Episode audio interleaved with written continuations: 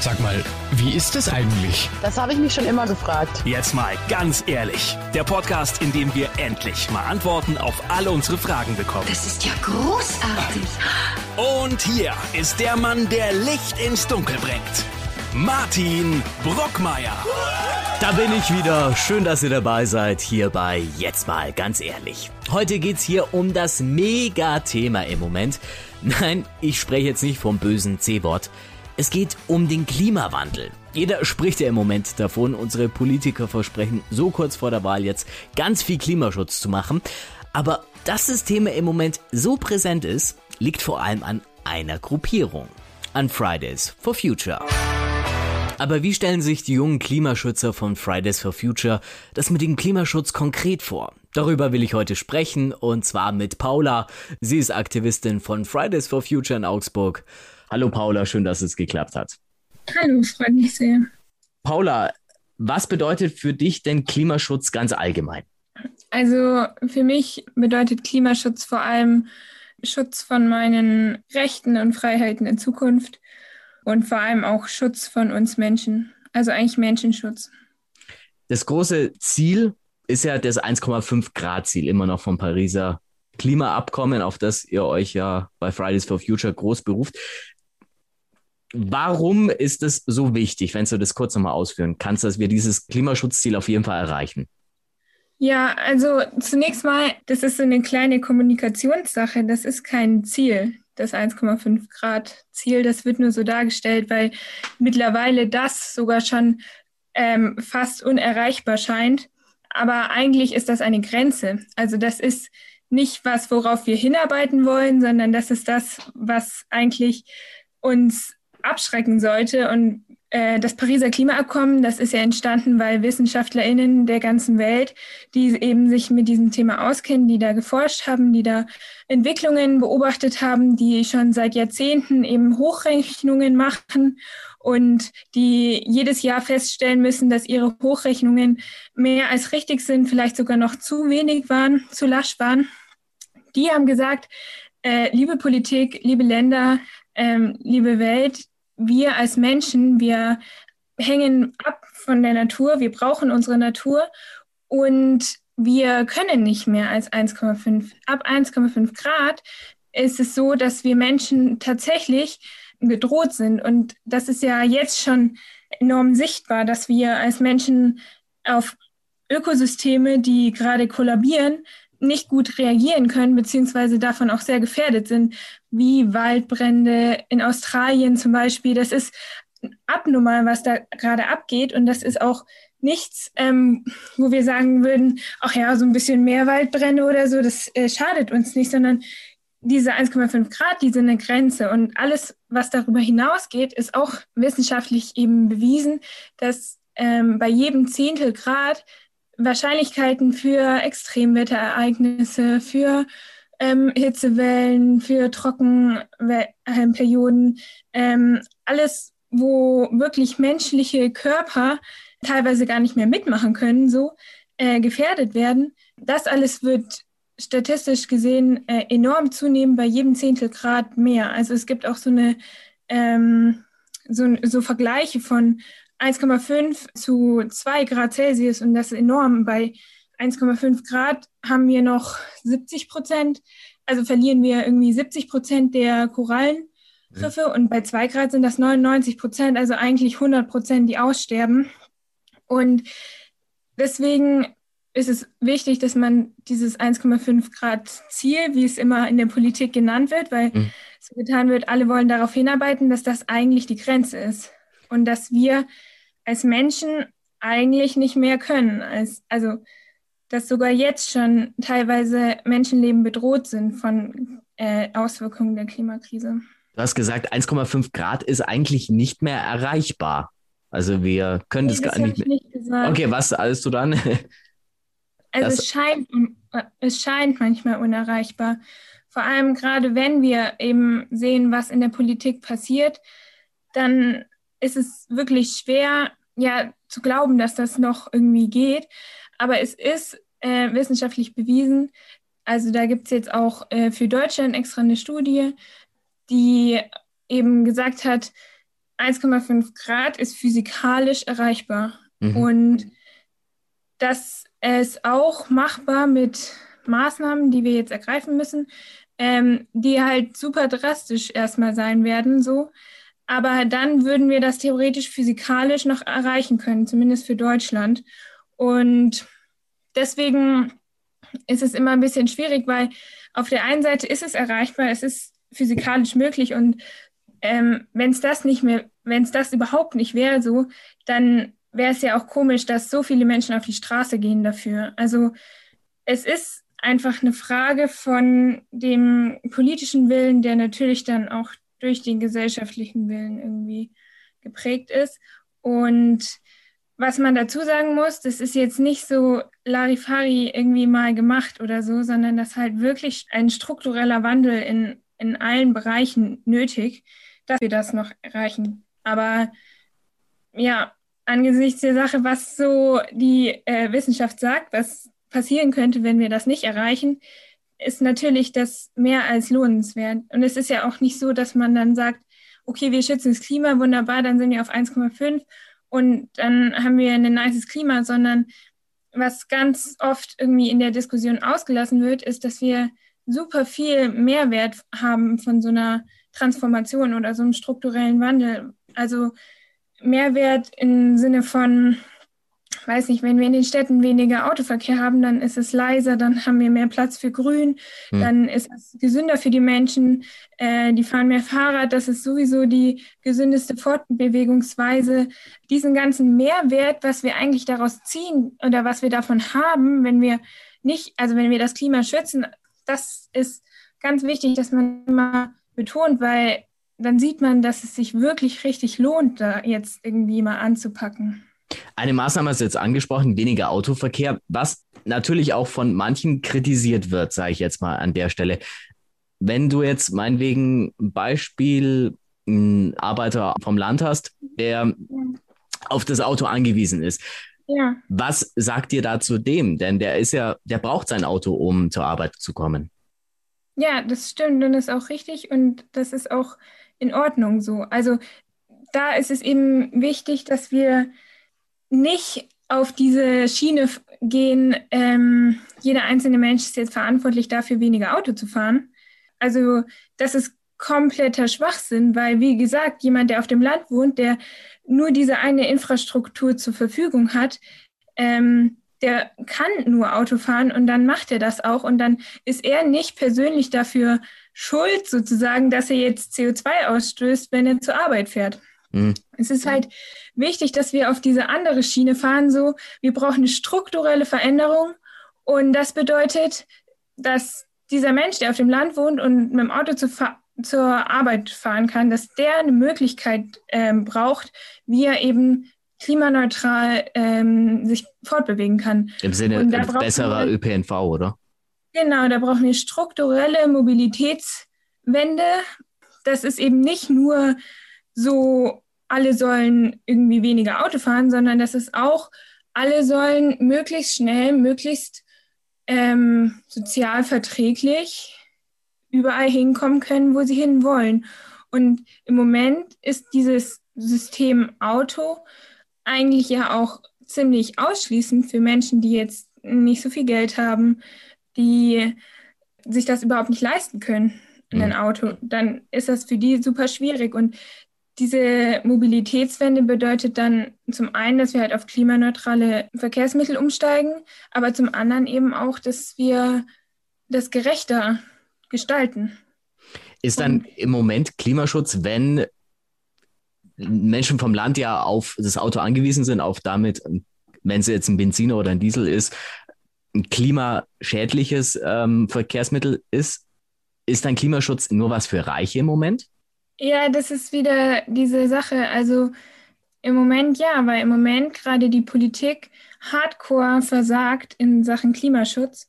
Und stattdessen, also statt irgendwelche strukturellen Veränderungen einzuführen, die es braucht, um eben überhaupt noch diese Grenze, von der wir vorhin gesprochen haben, einzuhalten, das macht die Politik im Moment nicht. Stattdessen sagt sie, ähm, ja, Klimaschutz ist wichtig und so und alle sollen mal ein bisschen auf Klimaschutz achten.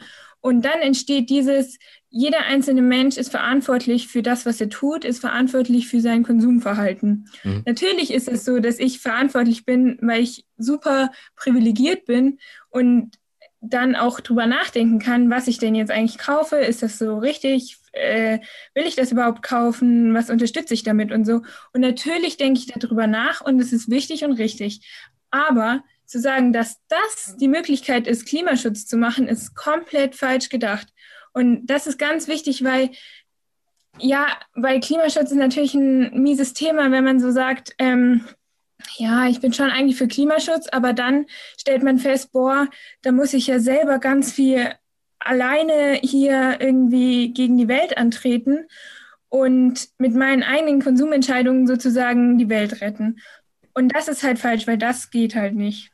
Und da ist es so wichtig, dass wir halt eben nicht sagen, Klimaschutz bedeutet vegan essen und ähm, dir die teuersten Ökosachen kaufen und so weiter und so fort, weil dann ist es nicht sozial verträglich. Wir brauchen einen klimagerechten Strukturwandel und klimagerecht bedeutet, dass es auch sozial verträglich ist. Und das dürfen wir nicht vergessen bei dieser ganzen Debatte über äh, klimaneutrale Konsumentscheidungen und so. Was sagst du dann aktuell zu der Debatte, was die Grünen im Moment angestoßen haben mit einem höheren Benzinpreis? Geht ja eigentlich auch in die gleiche Richtung, oder? Also natürlich brauchen wir höhere Benzinpreise und fossile Rohstoffe müssen generell teurer werden. Das ist insofern wichtig, als dass es einfach ein Weg ist, wie man das möglichst reduzieren kann also dieses äh, klimaschädliche Kohle, Öl und Gas. Hm. Da ist es halt eben ganz wichtig, dass wir das sozial verträglich gestalten. Und ich glaube, was eben gerade bei dem Thema Benzin schwierig ist, ist, dass so ein Auto in dieser Gesellschaft, in der wir leben, immer noch so einen, so einen Symbolwert hat von ich bin was, ich leiste mir was, ich kann was, ich bin was geworden so und deswegen habe ich jetzt ein Auto. Und da ist es, glaube ich, mm, einerseits natürlich wichtig, dass wir jetzt auf keinen Fall irgendwie äh, losgehen und alle Leute, die gerade das Geld bekommen haben, sich ein Auto zu kaufen und dann ganz stolz ein Auto kaufen, damit bestrafen und beschimpfen und die sind schuld an der Klimakrise, weil die kaufen sich ein Auto, sondern wer eigentlich schuld ist, ist wieder ein, ein also eine riesengroße Lobby von Autoindustrie, die seit Jahren weiß, dass sie umsteigen muss von diesem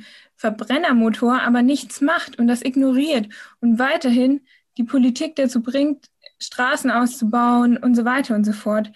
Also da ist es halt wichtig, wo setzen wir an? Setzen wir bei den Leuten an, die gerade ihr Auto gekauft haben und also einzelne Konsumenten sind, hm. oder setzen wir ganz oben an, an diesem System, warum können die sich überhaupt so ein Auto kaufen? Warum ist es überhaupt noch auf dem Markt? Wieso ist das nicht verboten? Und so weiter und so fort. Und da ist es halt wichtig, dass die Kosten auch so aufgeteilt werden, dass diejenigen, die eben dafür verantwortlich sind, die dann äh, entscheiden, wir produzieren weiterhin Verbrennungsmotoren, weil uns juckt das nicht, wir sind eh nicht mehr da in 20 Jahren so, mhm. dann ähm, Natürlich ist es so, dass die mehr Verantwortung haben in der Frage, welches Auto jetzt gerade gekauft werden kann und deswegen auch dort die Kosten dann sozusagen getragen werden müssen. Ähm, das ist ziemlich schwierig und kompliziert und ich glaube, dass es eigentlich kaum möglich ist, das 100% gerecht zu gestalten, aber trotzdem ist es wichtig, dass wir versuchen, das möglichst gerecht zu gestalten und auch möglichst so zu gestalten, dass eben an dem System angesetzt wird und nicht irgendwie jetzt alle einzelnen Leute zahlen irgendwie super viel mehr, sondern die Leute, die halt davon die ganze Zeit profitiert haben, zahlen, zahlen jetzt das, das, diesen Schaden, den sie auch anrichten. System, was äh, fordert ihr da konkret an, wenn du sagst, äh, das System muss sich ändern? Das ist eine super interessante Frage und da gibt es auch tausend Vorstellungen. Also das ist nicht, dass wir sozusagen so ein einziges System haben, worauf wir sozusagen hinsteuern, sondern es gibt super viele Menschen mit super vielen Bedürfnissen und dafür kann man nicht ein System finden, was alle Bedürfnisse deckt. So, ähm, ich persönlich glaube, dass unser Ziel sein muss, dass wir eine Transformation haben hin zu einer gerechten, gerechteren Welt in allen, allen Gesichtspunkten. Und da ist eben diese Klimafrage eigentlich auch ähm, ja ein Teil davon, aber noch nicht alles. Und wie genau das gestaltet wird, das ist, glaube ich, auch wichtig, dass Menschen sich selber darüber Gedanken machen, wie, wie will ich eigentlich hier mein Leben verbringen, wo ich gerade wohne und das auch mit anderen Menschen zusammen.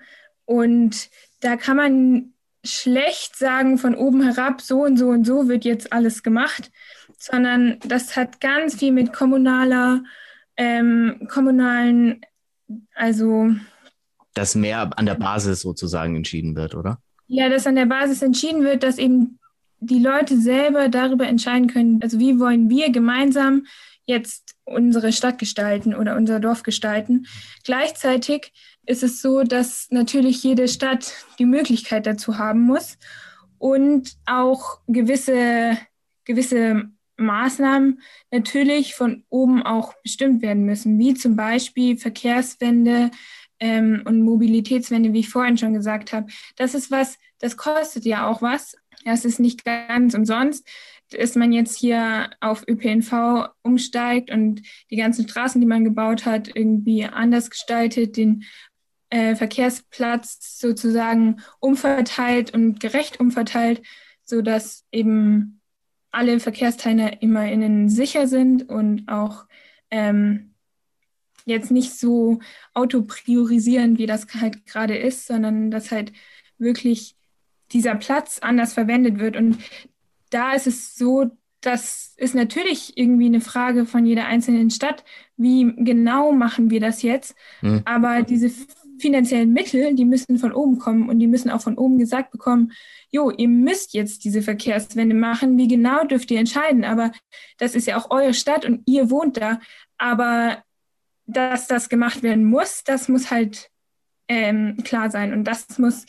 da muss ein, ein gesamtes Paket her, was genau die Ziele eigentlich sein sollen und das ist ja gerade so ein Klimagesetz gemacht worden, wo das so gesagt wurde, dass das versucht wurde, im Endeffekt ist das verfassungswidrig gewesen. Und da zeigt sich halt mal wieder, dass das zu wenig ist, was von oben kommt. Und ich kann jetzt aus meiner Erfahrung sprechen, weil wir ganz viel mit der lokalen Politik zu tun haben, seit wir eben auch dort ähm, dauerhaft vor Ort sind und auch ständig in Kommunikation sozusagen treten müssen dass das ganz oft kommt, ja, wir würden hier gerne, aber wir können nicht. Und außerdem, wir müssten sozusagen als einzelne Stadt da Vorreiter sein und vorpreschen und irgendwie ähm, kommt so wenig Rückenwind von oben. Und das, das ist ganz, ganz schlecht, weil das dazu führt, dass die Städte selber irgendwie sich gar nicht trauen, jetzt mal eine Verkehrswende zu machen, weil gar nicht gesagt wird, Leute, das ist wichtig, dass ihr das macht und wir würden also wir unterstützen euch mit allem, wie, was wir können, dass das bei euch klappt so. Glaubst du, dass wenn angenommen wir doch eine grüne Kanzlerin bekommen würden, sich das ändern würde? Hm, also im Moment ist es so, dass selbst die Grünen in Deutschland keinen kein Fahrplan haben, wie ich ja gerade schon ein bisschen gemeint habe, dass wir eben so einen Plan brauchen, wo wollen wir hin, was sind unsere großen Ziele und mit welchen Maßnahmen wollen wir das machen und ähm, wo investieren wir und wo hören wir auf mit Subventionen. Mhm. Und das ist selbst bei den Grünen noch mangelhaft. Und ich bin persönlich, also das ist jetzt, glaube ich, irgendwie eine schwierige Frage. Natürlich ist das so, dass das bei der Partei Die Grünen auf der Fahne oben vorne drauf steht ja. sie Klimaschutz machen. Ähm, aber ich finde das schwierig, dass man das so nur einer Partei zuschreibt, weil das ist so ein großes Problem. Das ist nicht eine Partei, die sich dafür interessiert, ähm, sondern das müssen alle Parteien sein, die zusammenarbeiten und dann natürlich unterschiedliche Vorstellungen haben und die müssen dann diskutiert werden und wir äh, können uns entscheiden, machen wir das jetzt so oder so, aber grundsätzlich dieser Plan, wir wollen diese Grenze einhalten, wir wollen unsere junge Generation sichern, wir wollen denen ein Leben ermöglichen auf unserem Planeten. Das muss so ein Ziel sein, das ist nicht von einer Kanzlerin, sondern das muss von allen KanzlerInnen sein. Ähm, und deswegen, ja, ich tue mir ein bisschen schwer zu sagen, dass es nur sozusagen mit einer, ähm, also einer Partei gehen könnte, mhm. sollte, sondern das äh, Ziel ist, dass das mit allen äh, passiert, also mit allen funktionieren muss. So. Das heißt, ihr fordert äh, oder äh, dein Plan, sage ich jetzt mal, ist, die Politik von ganz oben sollte die grundsätzliche Richtung vorgeben und unten der, auf kommunaler Ebene sollte konkret entschieden werden, wie läuft es in Augsburg, in München, in Nürnberg ab. Kann man das so sagen? Ja, also gewisse Sachen wie zum Beispiel, dass wir halt auf erneuerbare Energien umsteigen, das ist halt dann, das muss gesetzt sein. Also das ist nicht mehr eine Sache, wo jetzt irgendwie einzelne Kommunen entscheiden, wollen wir das oder wollen wir das nicht, sondern es gibt schon so Sachen, ähm, die auch der Bund für sich selber machen muss, also dass wir eben aussteigen aus der Kohle hm. und zwar rechtzeitig und nicht irgendwie irgendwie nochmal ein bisschen reinhauen, damit wir dann irgendwie erst in zehn Jahren oder so. Was sagst du da äh, zu Politikern, die sagen, ja, Kohleausstieg sind wir dabei, aber wir brauchen Zeit für, weil es der Arbeiter muss umgeschult werden, das muss ja ein Transformationsprozess sein. Was sagst du da zu Politikern, die das ein bisschen hinauszögern? Ja, es ist schwach. Also das ist schon sehr schwach, wenn man wenn Menschen irgendwie davon noch überzeugt sind, dass es so sein muss, weil man, also klar, ähm, könnte man das vielleicht ein bisschen ausfaden und dann wieder ein bisschen einfaden und so, aber das hätten die halt vor 40 Jahren machen können, so. Dann wäre das auch gar kein Problem gewesen, dann wäre das wunderbar, dann hätten wir alle Zeit der Welt und wir machen hier noch ein bisschen strukturell irgendwie Umschulungen und so weiter und so fort. Aber im Moment ist es so, dass wir, das sind nicht mehr viele Jahre, bis wir diese Grenze überhaupt erreicht haben. Also wenn wir so weitermachen wie jetzt, dann ist das so Pi mal Daumen in fünf Jahren das Budget, was wir noch haben an Emissionen aufgebraucht. Und in fünf Jahren so eine Ausfäden und wieder einfäden und ganz, ganz sachte machen, geht halt nicht mehr. Das das wurde verpennt, dass man das einfach sachte macht. Wir müssen es jetzt krass durchsetzen, aber es, also wie vorhin schon gesagt, es ist aufwendig und es wird auch aufwendig und es wird hart und es wird nervig und so weiter und so fort und es wird auch was kosten, aber alles, alles lohnt sich. Im Vergleich zu dem wirtschaftlichen Schaden, den wir haben werden, wenn wir das nicht machen, ist das, sind das Peanuts, die wir jetzt noch irgendwie da reinstecken müssen. Also ich will das nicht runterspielen. Das ist wirklich auch gerade jetzt, wo wir so eine globale Gesundheitskrise irgendwie erleben, ist es nicht irgendwie einfach oder so. Aber es ist wichtig, dass wir das durchsetzen. Und ähm, also. Was sagst du dann, wenn du sagst, es muss jetzt echt ein harter äh, Cut da sein? Ja. Ein Arbeiter, der im Kohlekraftwerk arbeitet und sagt, hey, das ist mein Arbeitsplatz. Wie soll ich sonst meine Brötchen verdienen? wenn wir uns anschauen, wie viel das kosten würde, sozusagen, die erstmal zu entschädigen mhm. und auszubezahlen und eben sozusagen das, den Gehalt, das Gehalt weiterzahlen und dann auch die Rente und so weiter absichern. Ähm, das sind Summen für so normale Menschen wie mich, sind, sind die riesig. Aber im Vergleich zu dem, was jetzt zum Beispiel ausgegeben wurde für die Corona-Krise, sind das wirklich minimale Summen. Ob wir jetzt irgendwie, ich weiß echt nicht genau die Zahlen, aber, aber im Vergleich zu dem, was gerade für Gelder hergeschafft wurden, die irgendwie hergekommen sind, so aus dem Nichts gefühlt, ähm, ist, das, ist das irgendwie richtig, richtig wenig nur.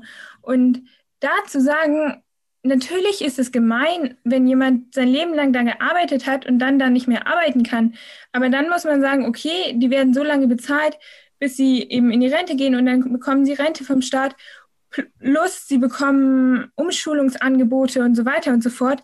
Ähm, das alles ist möglich. Natürlich kostet das Geld und es ist irgendwie auch erstmal gemein, Leuten zu sagen, jo, ihr dürft jetzt hier nicht mehr arbeiten.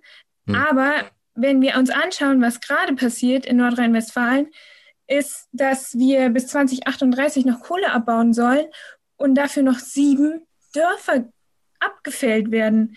Das sind ganze Lebensorte, wo Menschen wohnen und denen wird gesagt, ihr dürft hier nicht mehr wohnen, weil wir wollen jetzt hier noch unter eurem Dorf ein bisschen Kohle abbaggern für äh, Energie, die dann so schädlich sein wird, dass ihr in Zukunft euren Kindern auch keine sichere Zukunft mehr versprechen könnt. Und, ähm, und dann zu sagen, aus sozialverträglichen Gründen äh, wollen wir den Arbeitern nicht irgendwie Entschädigungen zahlen, ist das, ist das absurd, weil Leuten zu sagen, ihr dürft hier nicht mehr wohnen ähm, und wir baggern euer ganzes Dorf, eure Heimat ab, ist ja wohl alles andere als sozial verträglich so.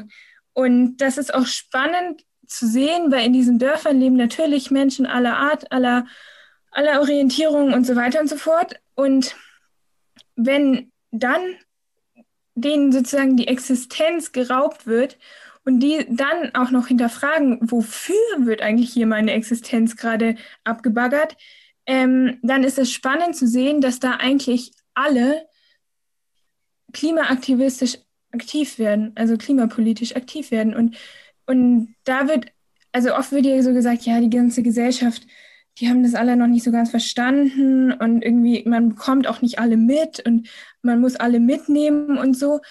Aber da ist es spannend zu sehen, dass plötzlich, wenn, wenn sie hinterfragen, wenn sie irgendwie davon, damit konfrontiert werden, warum, warum wird mein Haus gerade abgebaggert?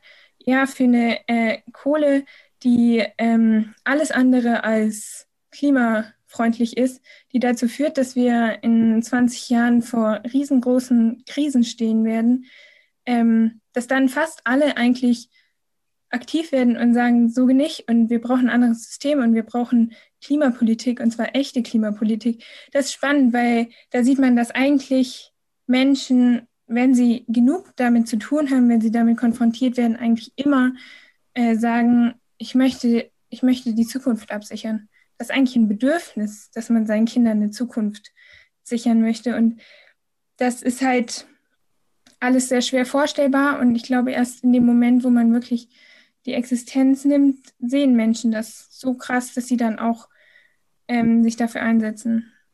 Das kostet ja alles Geld, hast du gesagt. Das heißt, wir haben jetzt schon durch Corona ordentlich viele Schulden eh aufgehäuft. Mhm. Jetzt, wenn wir durch den Klimaschutz meinetwegen Entschädigung von Arbeitern und, und, und, noch mehr mhm. Schulden anhäufen. Also dann haben wir das Klimaproblem zwar irgendwie in den Griff bekommen, aber wir haben ja da ein Schuldenproblem, oder nicht? Ja, das haben wir so oder so. Und wenn wir keinen Klimaschutz machen, dann ist das Schuldenproblem so groß, dass wir, ähm, dass wir das nicht mehr stemmen können. Und dann wird das nämlich so sein, dass wir Klimaschutz deswegen nicht mehr machen können, weil, weil alles schon zu spät ist, weil wir schon in ähm, Kipppunkte erreicht haben, die sich nur noch verstärken.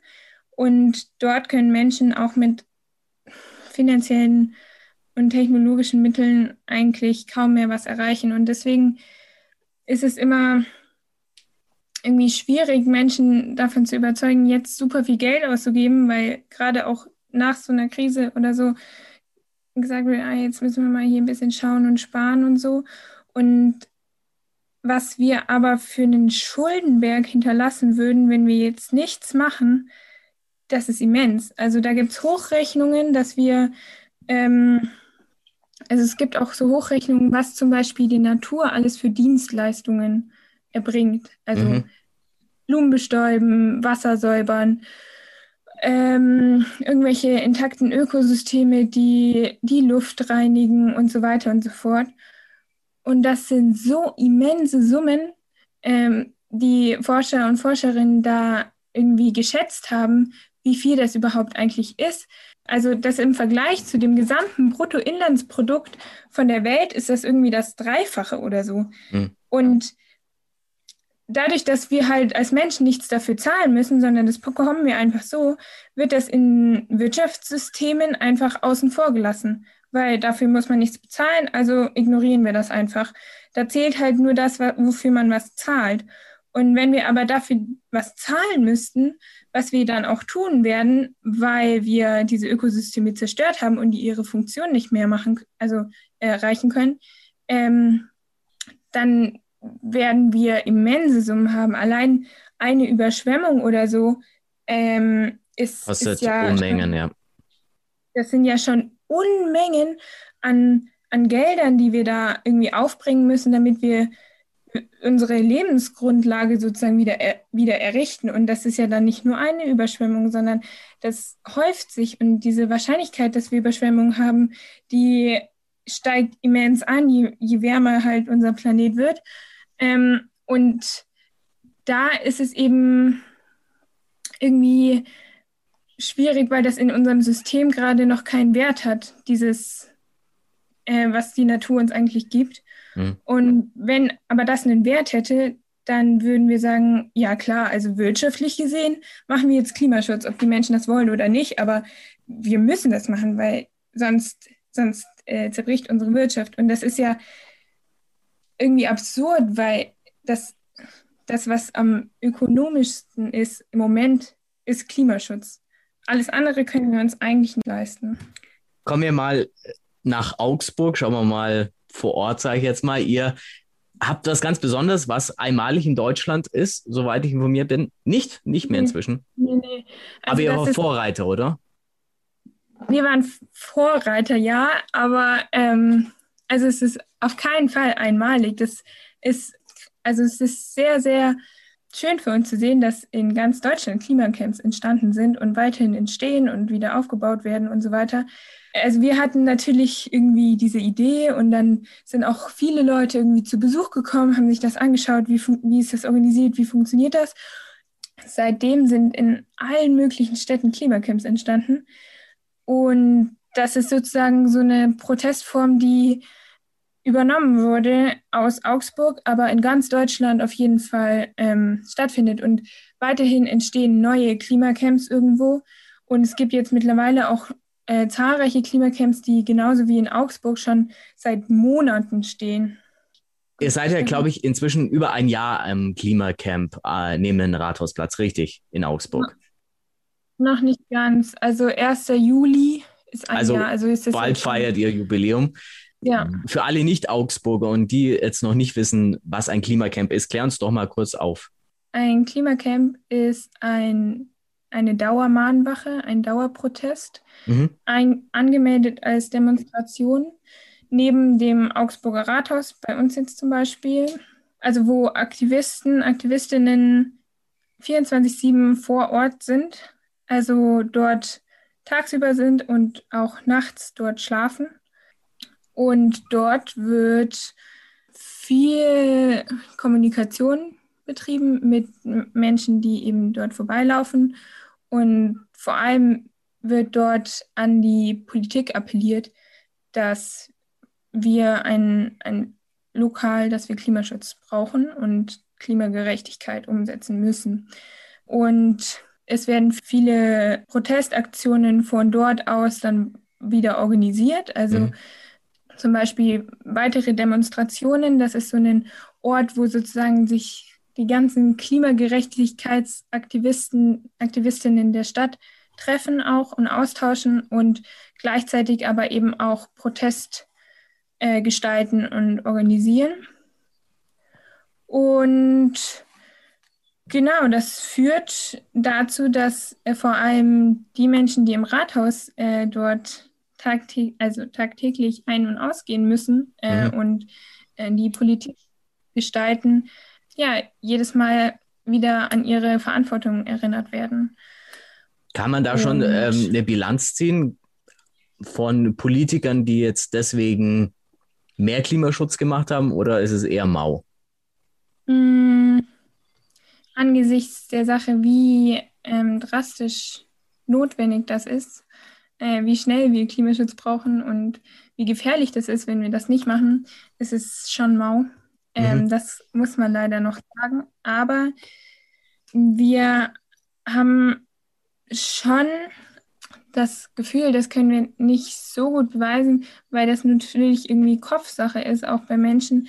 Aber dieser Dauerprotest, der zeigt ja auch eine, eine immense Wichtigkeit von diesem Thema Klimagerechtigkeit. Hm. Und dass Menschen dort einen ganzen Winter lang bei Minustemperaturen übernachten und auch tagsüber die ganze Zeit vor Ort sind und dauerhaft eben anwesend und präsent, das zeigt, wie immens notwendig irgendwie dieser, dieses Ziel ist, ähm, das wir verfolgen müssen.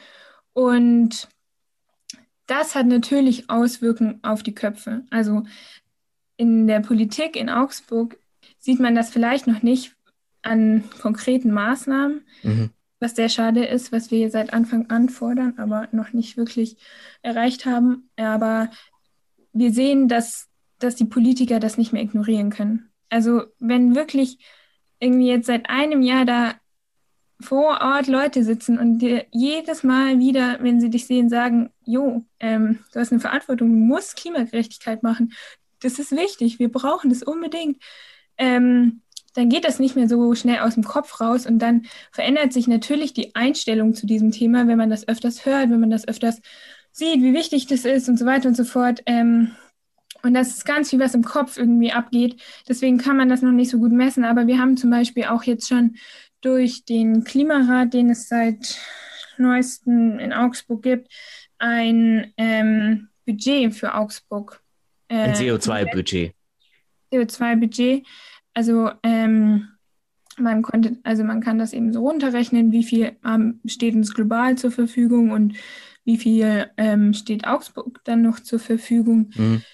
So, ähm, und dieses Budget, das wurde dann auch eben empfohlen durch den Klimarat, was auch schon eben unter anderem durch diesen politischen Aktivismus irgendwie stattfinden konnte, weil andererseits gäbe es diesen Klimarat zum Beispiel gar nicht.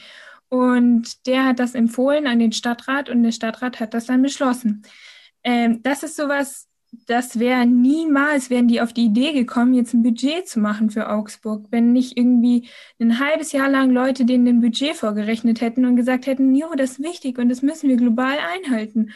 Ähm, das ist so eine Sache, die ja durchaus, also hauptsächlich durch eben das Klimacamp in Augsburg passiert ist. Also kleine Fortschritte. Ja, kleine Fortschritte was man halt immer dazu sagen muss, dass nicht unbedingt das, was dann uns rettet, dass mhm. wir so ein Ziel gesetzt haben, wir brauchen ein Budget, sondern das, was uns rettet, ist, dass wir halt nichts mehr ausstoßen. Ähm, und da ist es in Augsburg sehr, sehr mau, was diese strukturellen Maßnahmen angeht, weil da ähm, wirklich kaum was passiert ist bisher. Und das ist ähm, durchaus ziemlich schade, aber eben auch ein bisschen dem zu verschulden, dass von oben herab eben der Stadt nichts gesagt wird oder auch ihr ja nicht genügend Kapazitäten zur Verfügung gestellt werden, glaube ich. Jetzt kommen wir noch zu dir. Wie bist du überhaupt zu Fridays for Future gekommen? Also ich selber war immer auf den Demonstrationen, auch Schulstreiks war ich immer dabei. Mhm. Ähm, ich habe die nicht von Anfang an mitorganisiert. Ich bin eigentlich erst nach ähm, dem ich in der Schule war, sozusagen auf diesen Klimaaktivismus so gestoßen und habe angefangen, eben nach meinem Abitur mit ja, Organisation von Protestaktionen, hm. zum Beispiel eben auch den Klimacamp. Und was ich persönlich so sehr, sehr erschreckend fand, ist, dass ich, ich war immer auf den Demos. Ich habe ich hab immer mitgestreikt. Ich war total überzeugt von dem Thema. Ich habe im Unterricht irgendwie gesagt, also halt Redebeiträge gemacht zu dem Thema und so weiter und so fort. Und dann bin ich nach der Schule zu zum Beispiel, also habe ich das Klimacamp mit aufgebaut und so weiter und so fort. und habe dort wissenschaftliche Fakten erfahren ähm, durch eben andere Klimaaktivisten, die schon länger das gemacht haben und so, wo ich so geschockt war, dass ich das nicht erfahren habe in meiner ganzen Schulzeit und danach auch noch in diesem, eigentlich war ich ja schon so in der Bubble, sag mhm. ich mal. Aber was ich da noch erfahren habe, wie zum Beispiel, also dass irgendwie die Wahrscheinlichkeit, dass wir Hitzewellen erleben werden, die ähm, tödlich sind für menschliche Körper, die ähm, also ist vielleicht so einmal in 100 Jahren, wenn wir 1,5 Grad haben. Wenn wir 2 Grad haben, ist diese Zahl immens gesteigert oder so.